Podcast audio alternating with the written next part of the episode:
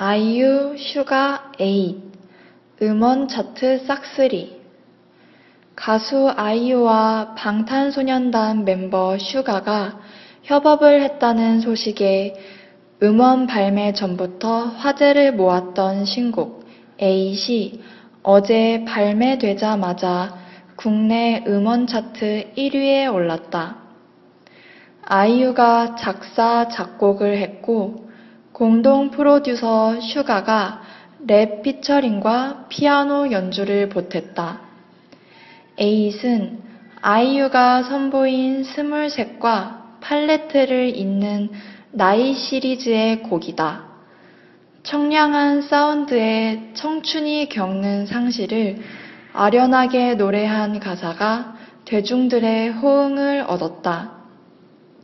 韩语资讯尽在韩知。